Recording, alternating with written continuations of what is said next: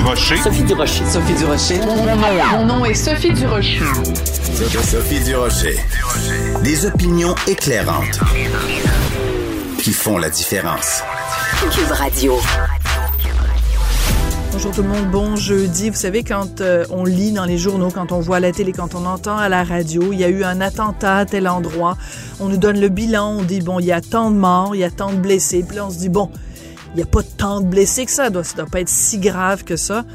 Mais je pense que ces jours-ci, euh, avec euh, le procès de ce qui s'est passé au mois de novembre 2015 euh, à Paris, l'attentat terroriste islamiste au Bataclan, à la devanture des restaurants et des bars et, et, au Stade de France, on a le témoignage des survivants, on a le témoignage des gens qui ont été blessés physiquement, psychologiquement, des gens qui ont assisté à des scènes d'horreur. Et c'est là qu'on se rend compte que le terme, bon, il y a tant de blessés, ben, toute la souffrance humaine qu'il y a derrière ça. Donc, il faut absolument pas minimiser ça. Et je vous invite vraiment à aller euh, sur Twitter ou sur Facebook ou sur différents euh, médias sociaux, suivre les comptes rendus des journalistes qui sont sur place et qui relaient le témoignage des gens qui ont été euh, soit au Bataclan, donc soit à la terrasse des cafés, des restaurants.